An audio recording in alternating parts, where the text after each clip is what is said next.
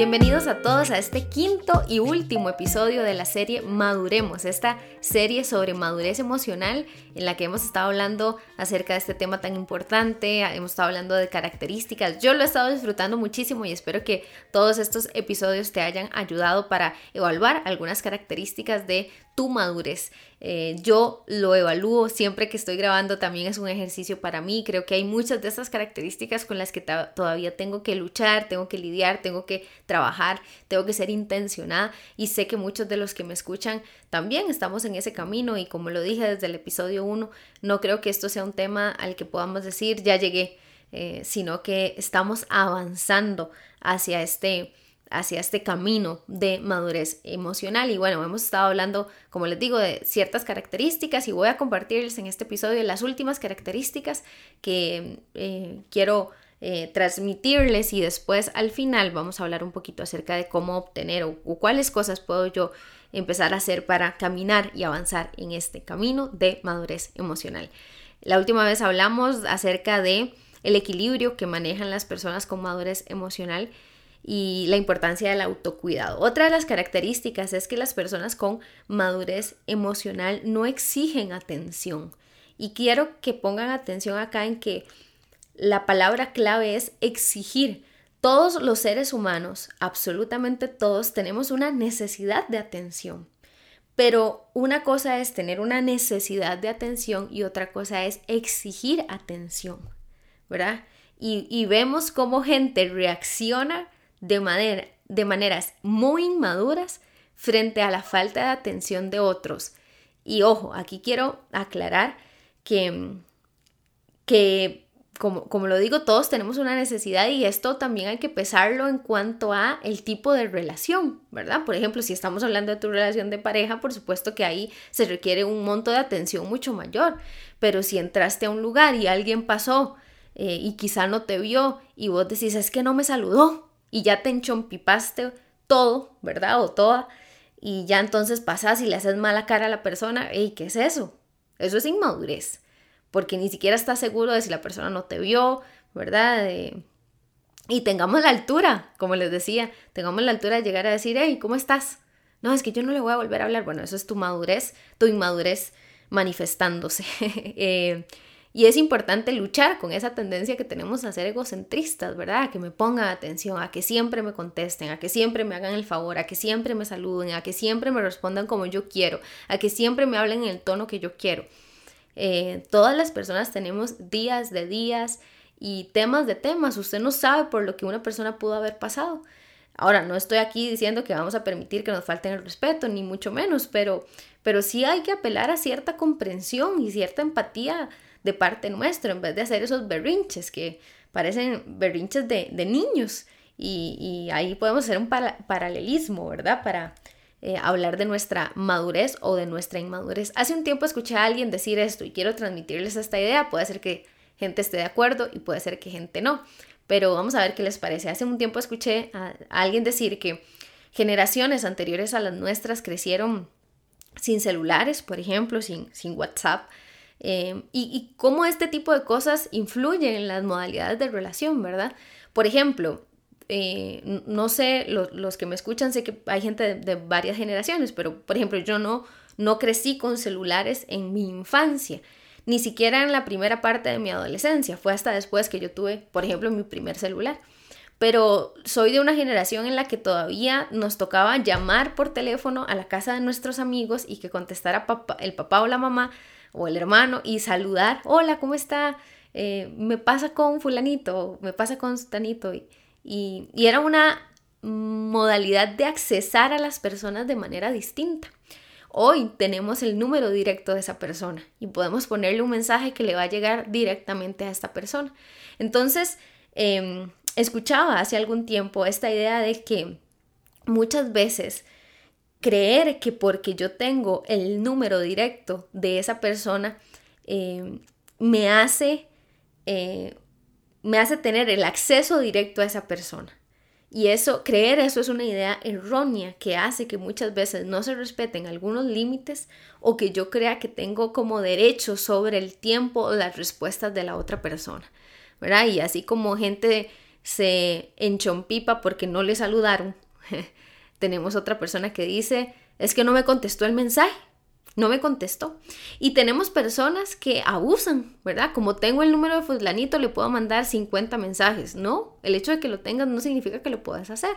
Eh, o, que, o que sea saludable hacerlo, ¿verdad? Más bien. Entonces es interesante cómo esa modalidad de relacionarnos o de vincularnos hace que también nosotros tengamos que filtrar esas cosas. Estás exigiendo atención, estás exigiendo que te contesten el mensaje cuando vos querés y como vos querés que te lo contesten. Bueno, eso es parte de tu inmadurez, eso es parte de que no estás manejando esa tendencia a ser egocentrista. Y repito, la necesidad de atención va a variar de una relación a otra. ¿verdad? Pero es importante que respetemos, es importante que entendamos que nosotros no somos el centro del universo. Es importante que entendamos que el mundo no gira alrededor de nosotros, que la gente tiene cosas que hacer, ¿verdad? Que la gente tiene obligaciones, que la gente también lucha con rollos, con cosas, así como vos estás luchando con lo tuyo. Y creo que un poquito de empatía puede traerse un poquito abajo nuestro egocentrismo. Así que cuidado con eso de exigir atención, porque, porque sí, ¿verdad? cuidado con eso. Eh, las personas maduras emocionalmente saben manejar la presión de grupo. Les decía la vez pasada que, que mm, cuando hablamos un poquito de, de, la comparación y todo este tipo de cosas, eh, de de cómo, cómo lidiamos con eso, eh, a veces por estar en grupos y estarnos comparando con todo el mundo o luchar, ¿verdad? Con todo el mundo en el grupo está haciendo eso, sacrificas valores, sacrificas posturas, sacrificas ideologías, sacrificas maneras de pensar o acciones o hábitos porque tenés que empatar con el grupo con el que estás compartiendo, porque si no, em, crees que tu identidad y tu valor está puesto en ese grupo y si el grupo no te acepta, no sos nadie y no vales nada.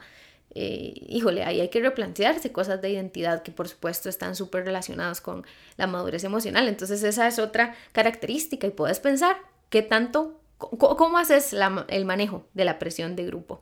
Eso es muy importante. Y la última que quiero compartir, habría muchas más que hablar, pero la última que quiero compartir es que personas con madurez emocional anteponen las relaciones a las situaciones. Anteponen las relaciones a las situaciones. Ante una situación yo sé que lo primero con esa persona que está, o sea, otra persona que está involucrada en la situación, lo primero es rescatar la relación. Por ejemplo, una relación de pareja. ¿Qué te importa más, la situación o la relación? ¿Qué te importa más, ganar la pelea o ganar a la persona? Que digan, eh, yo tengo razón, yo tuve razón. Es que ves, yo tenía razón, yo te gané. Las relaciones de pareja no se tratan de ganar. No se tratan de, que, de quién gana, quién ganó y quién perdió. Se trata de cómo construimos juntos cómo construimos juntos, ¿verdad? Y eso es muy importante. Em, las personas con madurez emocional anteponen la relación a la situación. Me interesa más ganar a la persona que ganar la discusión. Me interesa más mantener a esta persona en mi vida que ganar el pleito. Eso es una persona madura emocionalmente. Cuidado con hacer esos berrinches, ¿verdad?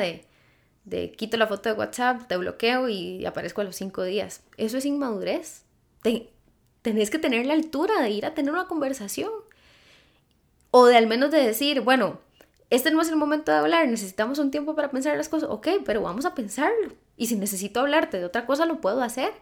Y pero si te desapareces cinco días, no se sabe nada de vos, no se sabe cómo estás, híjole, ese, ese tipo de cosas y ese tipo de dinámicas son cero saludables. Bueno, ahí están algunas características de personas con madurez emocional. ¿Cómo? Vuelvo a la pregunta del episodio 1. ¿Cómo te evalúas? ¿Cómo evalúas tu madurez? Rápidamente, cinco aspectos que podríamos tomar en cuenta para avanzar en este camino y obtener madurez emocional. Lo primero es identificar. Lo compartí en el Instagram hace un tiempo en una imagen y y lo, vivo como una verdad para mí y lo veo todo el tiempo y es que una lucha no reconocida es una lucha perdida. Y pasa lo mismo acá, si no reconoces, si no identificas que te falta madurar en algunas cosas, no lo vas a hacer. Entonces eso es lo primero. No, no, no, yo soy maduro, yo soy madura. Bueno, está bien, entonces siga así. Pero nadie puede hacer nada por usted, solo usted lo puede hacer. Entonces lo primero es identificar. Yo necesito identificar cuáles son las áreas en las que yo necesito trabajar. Otra cosa que creo valiosa es, eh, la segunda es rodearse de personas que sumen en ese aspecto. si consideras que necesitas madurar en diferentes aspectos, pues empezá a buscar personas que te puedan sumar con conversaciones, con preguntas, personas con las que puedas ser honesto y honesta, vulnerable, a quienes puedas pedirle ayuda, preferencia, consejo, acompañamiento. Esto puede ir desde relaciones interpersonales, informales, ¿verdad? Amistad, etcétera, etcétera, hasta espacios de trabajo profesional, un espacio de terapia, por ejemplo, en el que puedas eh, revisar este tipo de cosas. La tercera es que necesitas revisar tu vida emocional. Necesitas revisar tu vida emocional y entender si algunas de estas manifestaciones de inmadurez en vos o en mí responden a cosas de nuestro pasado que no hemos resuelto y necesito hacer una pausa y, replantearme, ok, cuáles son los acontecimientos que considero más pesados que he vivido emocionalmente y después de que los tenga identificados, plantearme, ¿y yo ya resolví esto o solo pasé por esto?